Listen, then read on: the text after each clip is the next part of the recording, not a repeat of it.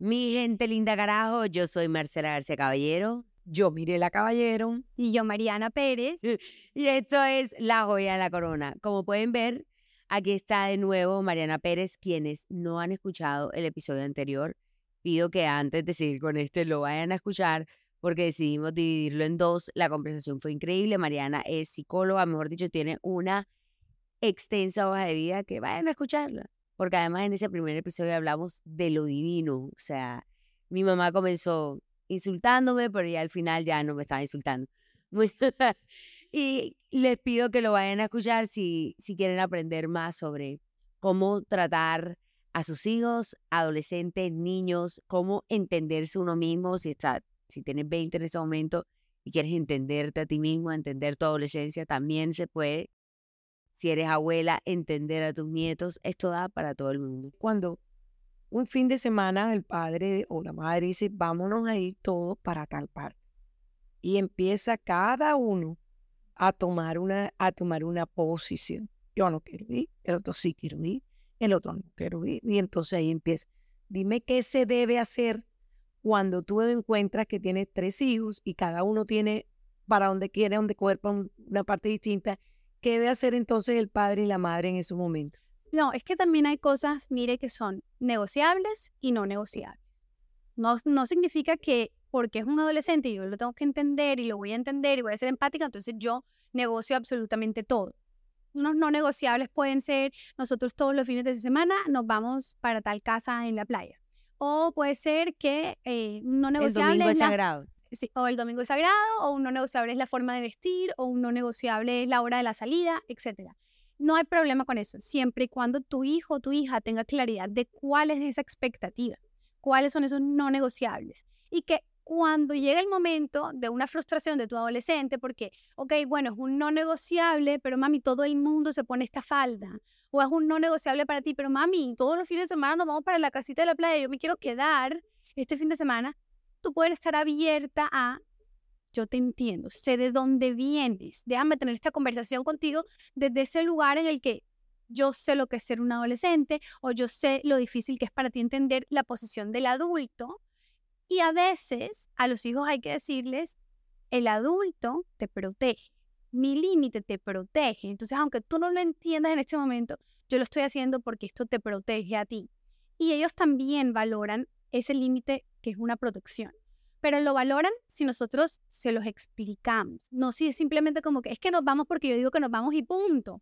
O es que tú no sales hasta las 2 de la mañana porque yo digo porque yo soy la mamá y no vamos a hablar de esto. No, es que tú no sales hasta las 2 de la mañana porque para tu papá y para mí salir hasta las 2 de la mañana significa A, B o C, D y es donde hay más peligro y yo te protejo. Y de pronto tú hoy a tus 14 o 15 años no entiendes eso, mamá, pero eso es una protección mía.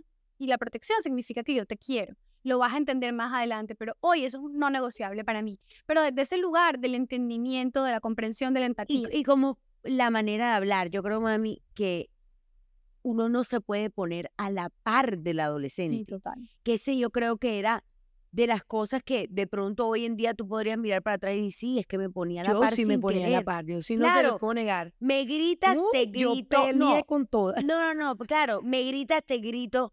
Eh, quiero que sea exactamente lo que yo quiero que tú seas, quiero que te vistas exactamente como yo quiero que tú Y te eso es todo vistas. lo contrario que el adolescente quiere. Y ahí sí se vuelve una eterna guerra entre ella y tú, entre él y tú, porque la realidad es, esta persona se está volviendo una persona y tú quieres volver al pasado que no existe, o sea, no puedes volver atrás. Entonces tú estás como esperando que esta persona milagrosamente se levante y de repente volvió a ser el niño o la niña que yo conocía y eso no va a pasar. Entonces, en tu dolor, porque es válido, toda persona tiene dolor, empieza a ir así, pero sobre todo además en tu experiencia. Es que yo no fui así. Y como yo no fui así, es la falta de respeto más grande que mis hijos no sean Es como yo. Entonces tú quieres que tu hijo hasta en tu adolescencia, en su adolescencia, en su vida, sea como tú. Y yo no le di dolores, mi mamá me decía mucho, yo no le di dolores de cabeza a mi mamá. Yo no, Yo no le puse esa problema a tu mamá. así. Yo- pero es que mami, tú eras tú. Y tú misma, por ejemplo, tú misma te pusiste límites que tus hermanas no se pusieron. Tú misma eras la que decías, yo me guardo hasta las nueve de la noche, yo no salgo porque es que no sé, porque eso está mal visto, yo voy a llegar virgen hasta el matrimonio porque es que uno tiene que llegar virgen hasta el matrimonio, yo soy la que me impongo las reglas a pesar de que tus primos y tus hermanas no eran así. Tú misma hiciste caso y fuiste esa niña que entonces tú esperaste que todos tus hijos, porque tú te lo merecías, esa es la palabra, como que yo me merezco, que a mí me dejen tranquila igual que yo dejé tranquila a mi mamá, pero no todo el mundo es igual. No, y tú fuiste así en tu época y tú fuiste un adolescente en tu época. Claro. Y los adolescentes de esta época es otra cosa diferente a cada uno en su, en su época. ¿Será que es mejor que empiecen más temprano? No, no, o sea, eh, eh, digamos por la cantidad de información que los niños reciben hoy. O sea, toda esta información, ¿qué, qué es lo que pasa, por ejemplo, con, con las redes sociales? Cuando ellos ven mucha información en las redes sociales, lo que empieza a pasar es que normalizamos ciertas conductas. Conductas o información a la que, digamos, nosotras en nuestra generación no teníamos acceso. Eso lo hace una crianza completamente distinta porque hoy, un adolescente de hoy tiene acceso a una información mucho más distinta, mucha más información que nosotras en nuestra época. Entonces, ya de entrada, yo no puedo llegar a ser una mamá como mi mamá fue conmigo, porque simplemente no, cuadra. O sea, no, no cuadran las épocas, no cuadran las situaciones, ni las historias, ni nada, ¿cierto? O sea, la historia es otra. Por ende, yo como mamá debo ser otra frente a mis hijos como mi mamá fue conmigo. Pero además de eso... Pero uno repite conducta. Claro, uno repite cosas, pero también si uno las trae a la conciencia, las puede cambiar. Exacto, si tú estás consciente, esto, tú estás consciente de que esto que estás haciendo de pronto no es lo mejor, tú lo cambias. ¿Y sabes cómo se hace eso, mami? Haciéndose uno las preguntas. O sea, no diciendo por qué me pasó esto a mí, por qué me merezco, por yo no me merezco esto, porque es que yo fui así, porque es que tales. ¿qué estoy haciendo yo que de pronto no es lo correcto? O qué le está pasando a mi hijo, o qué le está pasando a mi hija. Entonces, ¿qué está viviendo mi hijo mi hija? Y otra cosa también muy importante en la vida del adolescente es, y de los niños, y eso lo empezamos desde muy chiquitos en la casa, pero es que nuestros hijos aprenden esas conductas, perdón, esas estrategias, esas herramientas que lo van a ayudar ante situaciones emocionales estresantes en su primer lugar de seguridad. Si yo no me puedo equivocar en mi casa, que es lo más seguro para mí, si yo no puedo aprender en mi casa, que es lo más seguro para mí, ¿dónde? ¿Verdad? Y por eso nosotros decimos los estilos parentales son tan importantes, porque si yo tengo un papá que es autoritario, que se hace lo que yo digo y punto final, es un papá que no confía en mí, es un papá que no cree que como, como hijo eh, que, que mi hijo es capaz de resolver por sí mismo, sea como sea la resolución, o sea, buscar ayuda, hacerlo yo, llamar a un adulto, etcétera, todo eso es resolver, pero la autovalía es un ingrediente súper importante en la autoestima, que es lo que en últimas te lleva como, como niño, como adolescente, a solucionar esas situaciones estresantes que se presentan. Si ante las situaciones emocionales que se me presenten yo no tengo herramientas para hacerlo, lo más probable es que sea un adolescente que termina ante unas conductas de riesgo, como pueden ser los trastornos de alimentación, como puede ser el suicidio, como puede ser las relaciones tóxicas, como puede ser la depresión, la, ansiedad extrema, la drogadicción, etc. Entonces... No, y además que eso que dices tú de la autoestima, al final casi todo termina en la autoestima y el autoestima no se cultiva en la adolescencia, sino desde más chiquito. Sí. O sea, eh, el tema que ha cambiado mucho y es cómo lo que le dices a tus hijos, lo que le hablas sobre qué, lo que está alrededor y que tú tengas que ser al revés la persona que le tenga que dar seguridad, seguridad en lo que son. Tú eres, te, tiene que, tu mamá y tu papá te tienen que hacer sentir seguros, no criticar todo, porque es que el mundo entero en la vida te va a criticar. Como, como que no se trata de que no lo puedes decir, para esto quizá no, mm, o sea, como que cómo decirle a, un niño que no es talentoso para algo. Por ejemplo, tú le dices a tu hijo, papá, mira, tú eres súper bueno para socializar con adultos. Tú eres súper bueno haciendo nuevos amigos. Tú eres súper bueno cuando hablas inglés. Tú eres súper bueno en matemáticas. no, en español. primero lo positivo. Exacto. Pero tú sabes que a ti, por ejemplo, en, en matemáticas, te cuesta un poco te más. Cuesta un poquito más. Hay niños que de pronto nada les cuesta, porque esa es una verdad. Hay niños que tienen como esa estrella que les va súper bien en todo y tú dices, oye, es bueno en los deportes, bueno en idioma, Esos bla". son Y los lo- y los- integrales. y nuestros hijos. Esa era un poco como era Laura. Sí, mi hermana era integral. Era integral. Y los niños es inevitable que ellos también se comparan con el otro. Entonces dicen, bueno, ahí, ahí, ahí es cuando dice como, oye, pero este no se esfuerza tanto, este le va súper bien. Bueno, tu conversación con tu hijo es, de pronto, tú tienes una Laura en tu clase, que Laura, todo se le da bien. Pareciera que sin tanto esfuerzo, Laura es muy buena en inglés, Laura es muy buena en español, Laura es buena en matemáticas, es buena en fútbol, es buena haciendo amigas, es popular, ta, ta, ta. Y eso se le da súper bien a ella. Pero de pronto no se te da tan bien las matemáticas. Eso quiere decir que nos toca esforzarnos un poquito más. Te toca trabajar un poquito más que los demás. Y es ser transparente con tus hijos. No, no, se, va, no se trata de decirle a tu hijo, ahora todo el mundo gana premios en todo, o, to- o eres bueno en todo, o eres la mejor bailando, o eres el mejor futbolista, porque qué frustración darme cuenta Que eso es que mentira eso no es verdad. Exacto. En cambio, si tú me dices que qué buen esfuerzo el que hago, pero que necesito esforzarme más, eres claro y transparente conmigo en dónde está esa debilidad o esa falta mía, dónde debo fortalecer más, que lo único que hace es ayudarme a tener una autoestima más fuerte. Y, y que también hay cosas en las que, bueno, no te, no te toca ser el mejor No, en esto, como que no pasa nada. No es pasa decir, hay algo mm, que yo digo siempre que, que es, eh, pues yo comparo, uno igualmente cada situación es diferente, pero yo comparo mucho la casa de Sergio, que son cuatro hijos, ninguno conoce el psicólogo, pero es que no es que lo conocen, no lo necesitan, no saben qué es una terapia, no tienen, digamos, ningún, o sea, yo les digo como que en esta casa la palabra salud mental no existe porque es que no había que ponerla sobre la mesa. Y yo le preguntaba a mi suegra, y yo le decía, ¿tú cómo eras con ellos con respecto a lo- lo- las medallas y los, y los logros y las cosas? Y decía, "Ah, no, aquí en esta casa a nadie le importaba eso, la verdad. Nosotros no a nadie aquí exigía ni una medalla ni nada. Chévere si lo traías, chévere si no. Y como que fueron muy tranquilos con el tema. Obviamente hay, hay casos de casos, pero yo decía, en mi casa, por ejemplo, y no lo digo como algo malo porque también me hici- hicieron de nosotros gente que quisiera, digamos, que quisiera lograr muchas cosas. O sea, también eso es válido, como que hicieron de nosotros personas que quisieran muchas cosas. Pero en mi casa era fundamental el tema de la medalla, el honor, el babero. La, tu hermana hizo esto, tú también deberías hacer esto. Mira que tu tus hermanas hicieron esto, deberías estar en esa tarima haciéndonos orgullosos. El, ca- el campeonato, tienes que ser la mejor campeona, tienes que, ti- ti- tienes que, tienes que validarte de todas estas cosas porque esto te hace como que importante.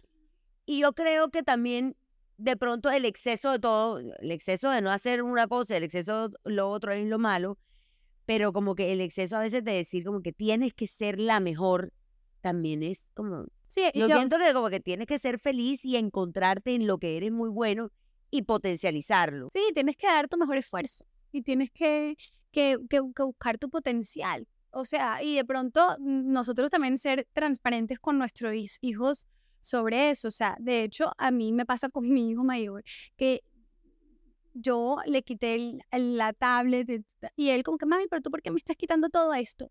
Yo le dije, ¿sabes por qué, papá? Porque has escogido todas estas cosas versus sacar todo tu potencial. Y no sé, nunca te veo leyendo un libro, nunca te veo coloreando, nunca te veo eh, jugando con tus juguetes, sino que todo el tiempo la tablet, la tablet, la tablet no te ayuda a sacar tu potencial. Ese no es tu mejor esfuerzo.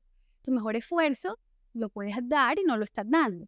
Para mí yo creo que la conversación es cuál es su mejor esfuerzo, vamos a dar el mejor esfuerzo, independientemente cuál sea el resultado, si es un babero o no es un babero, si es una Es buena verdad. Lo que pasa es que, digamos, eh, en la época de nosotros, no sé si ahora están dando medalla o no, los Sí, esfuerzos, Sí, sí, claro. Sí, los esfuerzos se, se veían en las medallas, No, y se lo- siguen viendo. en la, en la compensación. Yo fui una, una, un, yo en mi época fui llena de medallas, hasta cuando llegué, llegué a ver las matemáticas, físicas, trigonometría y cosas de esas que no entiendo cómo se hace, no sé cómo las pasé, porque ahí donde estamos yo no tenía habilidad para eso y eso no es que mi mamá me haya dicho o mi papá que no tengo habilidades que yo sabía, yo veía a mi compañera Marta Aramillo que cogí un problema y, pero ¿cómo lo hiciste? ¿Pero por qué llegaste a eso? Y yo no tenía ni idea cómo llegar a eso y me costaba muchísimo trabajo. En cambio, ella no sabía escribir ni una, ni una frase y a mí me salían las palabras sin ni siquiera hacer ni el menor esfuerzo. Entonces, sí son dones. No, y hay unos dones, hay unas que son integrales y resulta que yo veía en Marcela y en, y en Laura que eran súper integrales ya daban para todo. Entonces yo les exigía porque tenía que ser las mejores y, y que en la vida uno tenía que tratar de ser lo mejor. No quiere decir que siempre es el mejor. Claro, estás tratando de dar tu mejor pero esfuerzo. lucha, pero, lu- pero, Pero te, May- pero te enseña una capacidad de lucha. Pero también es lo importante, es no el esfuerzo no equivale a una medalla. Exacto, Hay gente, que es lo que acabas de decir, el esfuerzo equivale a la medalla, no, porque hay gente que se está Forzando. esforzando Entonces, mira y ese, no llega a esa medalla porque tiene otros talentos. O pero sea, qué frustrante y además, qué doble frustración si además esa es la expectativa que tiene mi mamá y mi papá de mí. Entonces, es una doble frustración porque estoy dando todo mi esfuerzo y no lo logro y además llego a mi casa a decepcionar a mi mamá y a mi papá. porque sí es cierto que si no está haciendo el esfuerzo, es decir, si no coge un libro, Sí, si claro. no, si se la pasa durmiendo, si hace desastres, si no sé qué, pues obviamente es otra conversación. uno más uno no va a ser dos, Bueno, no yo vas a porque no, tener. no tenía ese problema con ustedes. Ustedes eran solitas, hacían todo. Y no, yo no le tenía que estar diciendo, tienes que ser la mejor, tienes que estudiar. Nunca, porque ella sola estudiaba. A quien le tenía que decir era Camilo. Mami, a Laura la castigaste casi seis meses por ganarse el second honor roll Es en mentira first. ustedes dicen eso. Que esa vez que era porque tenía novio, se estaba aflojando, entonces le dije, ah, sí, Ah, ¿viste? por el novio te Ah, estás y la dejando de castigó ganar por ganarse cosas". una medalla de un No color que a ella medalla, no le aparecía. No era la medalla, era que estaba retrocediendo en su esfuerzo. No, lo dice aquí la doctora, en Pero su yo la veía estudiando, te- simplemente por estar allá am- cogiéndose las manos con el novio. Dije cogiéndose de las señor. manos. Que vuelva a, la- a las aulas. Esa era mi intención. A mí no me importa, yo sabía que todas ustedes eran buenas y ya. Eso, ¿qué más podía pedir si todas eran Pero, buenas? pero bueno, sí, lo, como que aquí el, el mensaje final, en verdad, de lo que ha, ha dicho Mari es, todo está en la comunicación, en el lenguaje que escojas. Sí, para mí la- en, en el lenguaje, en los límites y en la atención que nosotros le brindamos a nuestros hijos.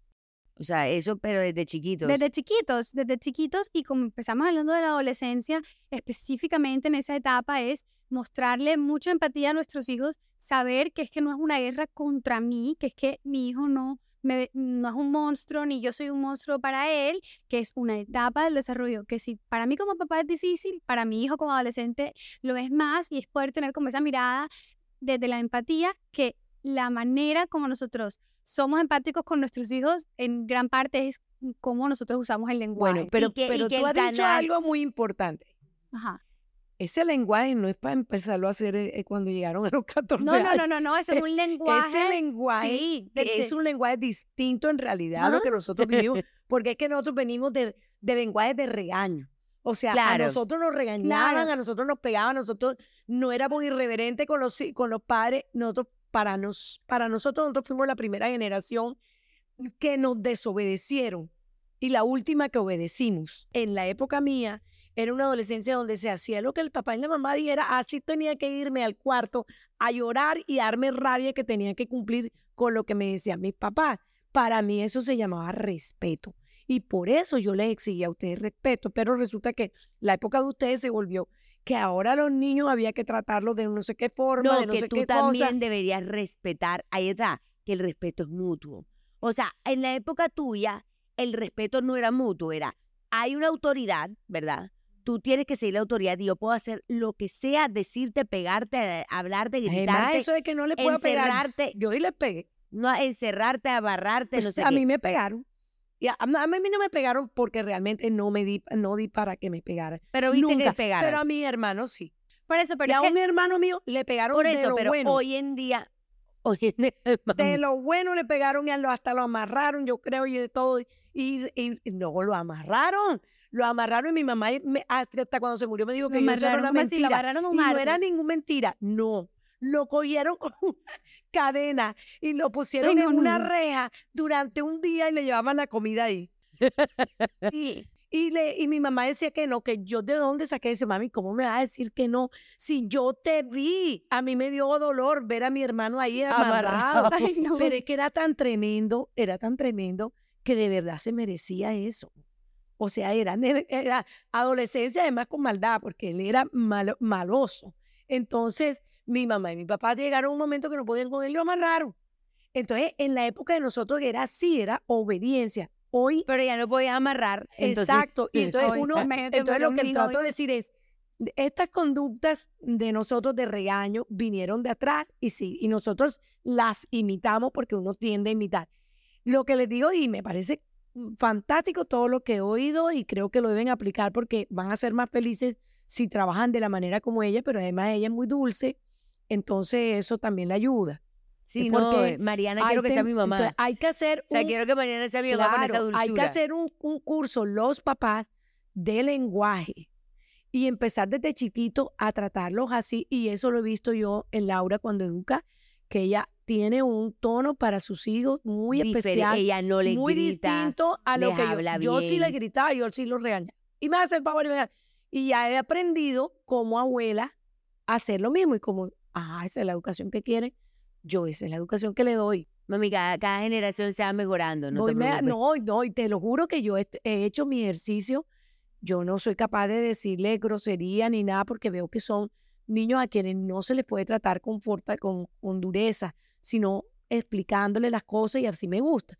Pero es que tienen que trabajar ustedes así para que cuando llegue la adolescencia no sea que, oh, me volví Claro, la más, la más dulce y la que más me, me acomodo a tu problemita que tiene. No, tienen que empezar desde antes. No, es que eh, sí, obviamente es, un, es una forma de interacción con nuestros hijos que viene desde que ellos nacen. Y es, eh, a través del lenguaje, explicándole lo que está pasando a su alrededor cuando son unos bebés y no, y no entienden. Y esa misma forma de lenguaje, y tú te vas a dar cuenta, te vas a acordar de mí, que tú le explicas a tu hija bebecita que le vas a poner en el cambiador y tú le dices, mamá, yo sé que no te gusta el cambiador, pero te voy a poner aquí, son cinco minutos, ahora vamos a ir donde tu abuela y ella, y ahora vamos a ir donde no sé qué. Eso, que es el lenguaje que usan las mamás hoy con sus bebés recién nacidos, es la forma del lenguaje que nosotros de alguna manera debemos mantener con nuestros hijos hasta la adolescencia, porque los papás, los adultos, debemos hacerle sentido a nuestros hijos de aquellas cosas que no hacen sentido para ellos. Y eso lo hacemos a través del lenguaje. Entonces, si tú estás en la adolescencia y estás viviendo todo esto horrible que para ti no tiene sentido, déjame yo te explico que no tiene sentido. Y yo entiendo que tú estás viviendo eso y también me comunico contigo de esa forma de ese lugar, como te decía ahorita, de la empatía, de la comprensión. Y claro, es del lenguaje desde que son unos bebés recién nacidos y una vez ya yo tengo instaurado en mí que esa es la forma como yo me comunico con mis hijos, no es una transformación cuando llega la adolescencia, es como yo he venido hablando y entendiendo a mi hijo y relacionándome con él, sabiendo que no es, que es, perdón, un ser que piensa, que siente, que existe, que es un ser humano, que está ahí, que tiene opiniones, que necesita que se las validemos, que tiene emociones que no sabe qué hacer con ellas, que no sabe qué está pasando tampoco en, en, en muchos momentos. Pero y hay que, unos que son, que tal que te toque una bien rebelde y entonces sea tan rebelde. Te voy a poner un caso así, no es mío ni, ni mucho menos. Y se te sea tan rebelde que además bien, bien, bien avispada y se te va de la casa y te dice, y le- no estoy de acuerdo, pon, y se fue, y se fue con una amiga. eso, ese caso aislado así no lo podemos coger porque no, porque no sabemos dónde viene. Eso es lo que se llama esto como lo, lo dejaste escalar. O sea, como que llegó, Llegó a un una- punto a una, así. Exacto. La, problemática no apareció un día, no se levantaron un día y tienes una hija rebelde, descontrolada, que no, no. Ahora, sí hay, cuando hay es- este cambio en, el cerebro en la adolescencia, que está dejando ese cerebro de niño para convertirlo en un cerebro de adulto, sí hay unas una, unas salidas diferentes que uno como papá sí tiene que, y es otra de las cosas que yo siempre digo, es nadie conoce más a tu hijo que tú mismo si te has tomado el tiempo a conocer a tu hijo. Entonces, si tú conoces a tu hijo, también empiezas a notar como dónde están esos cambios, esas cosas que antes no pasaban y que ahora están pasando, que a mí me llaman la atención. Y, y ve con eso, porque cuando te, algo te llama la atención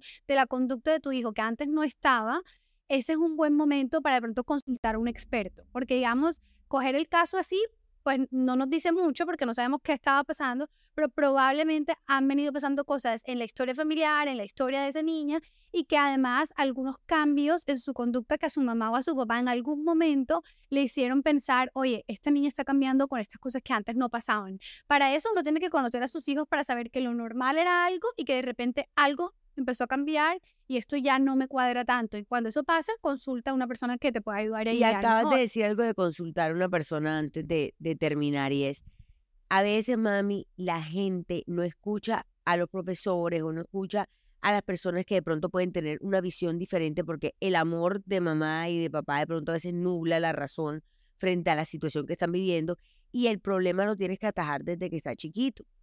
Y nosotros lo hemos visto, por ejemplo, con cambios de ciertos niños que tú dices, wow, qué cambio tan grande. Y el problema o, la- o la circunstancia, más que un problema, se empezó a atacar desde temprano de una manera sana. Y no esperar a que esto escale y que sea una conducta que vuelve y que vuelve y que vuelve y que vuelve y que se haga más grande hasta llegar a la adolescencia. A veces también son tantos hijos, a veces una persona tiene tantos hijos que no tienen la manera de darse cuenta de todos al tiempo, de todas las necesidades, necesidades tan específicas de cada uno, porque cada uno viene como con un chip diferente que no, que eso sí lo aprendiste porque tú, tú en tu crianza y es la crianza de Laura, intentó ser parecida a la mía, pero a, a medio caminar te diste cuenta, la crianza de Laura no, no puede ser la misma de No Marcela. me sirve para y Marcela. no puede ser la misma de Camilo. No me sirve. Pero a veces uno se da cuenta de eso Más allá. mucho más adelante. No, y también hay que tener muy presentes que no sientan en el hogar eh, problemas, eh, Hay, tragedias. hay, hay muchos factores y a veces los factores no son en la familia, o sea, los factores también pueden ser externos y también puede ser algo que pasa en el colegio y el hijo lo trae, el niño lo trae a la casa. o no lo dice.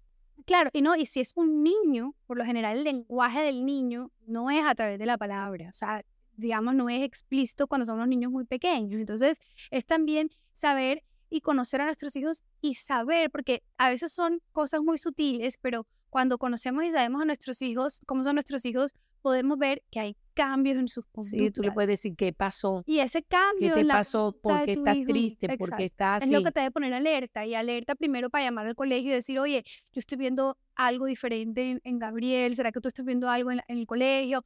De pronto no, entonces de pronto voy a la, la mamá del amiguito con el que comparte bastante, oye, si ves algo me cuentas, yo estoy alerta porque yo vi algo en la conducta de mi hijo que me hizo pensar como que "Mm, de pronto aquí algo está pasando. Y si todavía no encuentro y todavía veo más cosas diferentes, oye, consulto a un experto que ya de pronto viene que le me pone a ver cosas de su historia clínica, de su historia pasada, y de la familia, etcétera, que nos va a ayudar que de pronto en conjunto podamos hacer algo. 100% pienso que no, los niños no son en un momento, ¿sí? O sea, que un momento es lo que te hace ver que de pronto ha habido un cambio o hay algo a lo que hay que prestarle atención, pero no podemos desconectarlo o desligarlo de que viene desde antes. Y, y creo que al conocer a nuestros hijos, a- al pasar tiempo con nuestros hijos, a saber cómo se comportan, a cómo responden a las situaciones difíciles, etcétera, es que nosotros podemos saber como mamás si nuestros hijos necesitan más de nosotros o más de alguien más. Y eso creo que es como lo que como mamás debemos poder hacer. Bueno, y para terminar, porque ya vamos a terminar este episodio que además ha sido bastante largo, yo quiero que tú nos hables acerca de, por ejemplo, tú qué podrías hacer por los hijos de quienes nos están ah, Ujú. escuchando, porque así como la escuchan, toda suavecita, inteligente, así es para todo y les puede servir mucho para ustedes, para sus hijos. O sea, que yo quiero que hasta me, no sé, me diga Yo me voy a inscribir en esa página. Yo me voy a inscribir en... e- yo- No, yo, yo necesito toda la asesoría de aquí en adelante. Marcela, Ajá. yo creo que debes de coger doble, doble inscripción. Doble inscripción. Ajá, Bueno. cuenta. Nada, yo tengo una cuenta en Instagram que me pueden seguir, que es marianapérez.psicología. Y eh, además yo tengo una biblioteca de recursos digitales para padres que se llama Parentem, donde tengo cursos digitales rápidos, como mu- muy, muy específicos, prácticos para padres eh, en la crianza de sus hijos y todos los contenidos digitales que nos pueden servir. Y tú también tienes para las niñeras, porque eh, lo he podido comprobar y me ha parecido una berraquera que ya ella Que también también, dan su lenguaje herramientas. también lo Claro, cambian porque- porque, les- las educa, las enseñas a que ellas eduquen porque ellos son complementos. de Claro, ellas son agentes educativos en el proceso de nuestros hijos. O sea, ellas, las niñeras, están acompañando a nuestros hijos a veces hasta más tiempo que las mamás. más. Cuando la mamá trabaja, Claro, etcétera, etcétera. entonces qué bueno que, la- que les podamos dar esas herramientas y que además podamos estar alineadas en el tipo de crianza que nosotros como mamás queremos, poder tener esa conversación con nuestras niñeras y darles esas herramientas que ellas necesitan. Bueno, como pueden ver, ella tiene de todo, o sea, es una increíble psicóloga, Pero cuéntame, aparte de tu cuenta, ¿dónde pueden encontrar este Parentem, o sea, estos cursos digitales? Sí, bueno, también pueden buscarlo en Instagram, es Parentem Biblioteca Digital. Y ahí están, digamos, ahí está todo, o sea, la posibilidad de acceder sí, a ahí los puedes entrar a los cursos. cursos con el link, etcétera. Pero con Parentem Biblioteca Digital en Instagram. Y pero ¿cómo es eso? Échanos el cuento porque es que te me parece como muy, muy interesante independientemente de que no es una promoción, sino una posibilidad que tienen los padres. Y bueno, la verdad que yo sí la quiero promocionar porque tú estás buenísimo. O sea, yo necesito que ella me haga a mí. a quienes nos tienen que educar y qué maravilla que ustedes tengan esa posibilidad a los papás. Porque fíjate que si a mí me hubieran preparado, yo me hubiera preparado más, me hubiera ido mejor en la adolescencia. Y, eh, y, y em- es, que, es que todo es aprendizaje. Y realmente nosotros no teníamos ninguna de esas herramientas antes para nada. A, a nosotros como nos educaron, como vimos que mi mamá lo hizo, como lo hizo mi papá, como lo hizo en el colegio y demás. Y no, y nadie, y nadie, y esto es algo muy importante, nadie que quiera y que ame mucho a sus hijos quiere em, hacerles mal. O sea, la gente también Claro. actúa frente a las herramientas que tiene. Eh, no es como que es que es mi papá y mi mamá me hicieron esto a propósito y me jodieron la vida. No, Pero, o entonces, sea, pero yo pregunto, tú te uno se inscribe, Sí, o sea, entonces, ¿cómo aparentemente pasa es eso? lo- es precisamente lo que tú estás diciendo, es ser una guía de recursos digitales, porque todo es contenido digital, para los papás que quieren tener más herramientas en su crianza. sí, pero ajá, ¿y ¿cómo se hay eso? talleres, o sea, hay cursos cortos que tú te inscribes, o ahí en, en- en el Instagram, vas al link de la, de la página, te inscribes en el curso que tú quieras o cursos que ya están para que tú los veas en el, Como por en- ejemplo, el- el- en, tu propio ritmo, o sea que no, no hay necesidad de sincronizar nada, sino que cuando tú tengas el tiempo son videitos cortos que juntos componen como que un- un contenido más largo. Hay para cómo manejar, cómo acompaño a mis, a mis hijos durante las pataletas, por ejemplo, o las escenas de rabia. O sea, qué debo saber, cómo puedo ayudar a mi hijo, qué o estrategias sea, esto es para niños y necesito. adolescentes. Esto es para niños, adolescentes, exacto. y papás. Es- o sea, es para papás de niños o adolescentes. Exacto, ok. Entonces, eso, por ejemplo, de cómo manejar las pataletas, de cómo poner y establecer límites a mis hijos, eh, de cuáles son esos miedos frecuentes en la infancia y cómo acompaño a mi hijo durante esa etapa o con esos miedos, etcétera. Información práctica que me sirva como papá pa- para poder, para poder ayudar a mis hijos. Y bueno, mi gente linda, con esto terminamos este episodio. Ya saben, sigan a Mariana. Y por supuesto, sigan a la joya de la corona. No se les olvide que cuando uno nos sigue, nos ayuda full. Este episodio fue tan distinto. Yo sé que habrá gente que de pronto está en otra etapa de la vida y es como que, ok, esto no, no lo entiendo, pero a futuro te puede servir. Todo, claro. Y si algo, si sirve porque yo soy abuela, Y para ya yo no tengo hijos chiquitos, y te sirve para saber. claro, es que nos sirve para, oye, nosotros somos importantísimos, Claro. porque precisamente somos ese complemento y tenemos que educar al ritmo de ustedes y a la educación de ustedes, no a la mía. O también hay que meter tu hijo, tu hijo o tu eh, a tu nieto. Exacto. Exacto. e- ese approach que le das a, su, a tu nieto, o ¿de sea, tú ahí también tienes, tienes para los- la- las abuelas. Debería. Debería, eso, eso Ábrele para sean. abuelas. Y eso sí es importante, porque la gran mayoría los deja donde los Es que abuelos. espérate, el de la no, es que la, la niñera no, a veces no es niñera, Sí, sino que la niñera es la tía o es la abuela o es la No, y en vacaciones que por lo general, si están en otra parte, se la mandan a los abuelos. Pero yo estaba hablando en verdad más como más peladita, o sea, Sí, si una pelada de 20 años está escuchando esto y está como que lejos de ahí, es como que bueno, si ya escuchaste todo esto, yo creo que te sirve también para entender tu propia adolescencia, o sea, Total. tu adolescencia, dónde vienes, de todo, y ojalá te haya servido mucho si llegaste hasta acá. Y bueno, mi gente linda, los quiero con todo mi corazón. Yo soy Marcela Arce Caballero. Yo soy Mirela Caballero. Y despídete tú, Mari. Y me despido yo de mi gente linda. Muchas gracias. Y yo soy Mariana Pérez. Soy Mariana Pérez. Soy- Gracias. ahí es de Mireia, ella es Mirela Caballero Pérez, Mariana Pérez, ya entienden, sí me entienden, ahí está el Pérez. Y nos vemos en una próxima ocasión. Chao.